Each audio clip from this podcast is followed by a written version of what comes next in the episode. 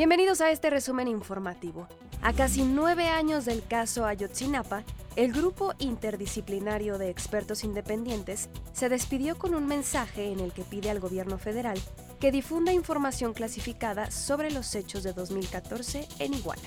En España fue detenido un ciudadano marroquí que supuestamente era representante en Europa del cártel mexicano Los Zetas. Además de él, otras cuatro personas fueron arrestadas.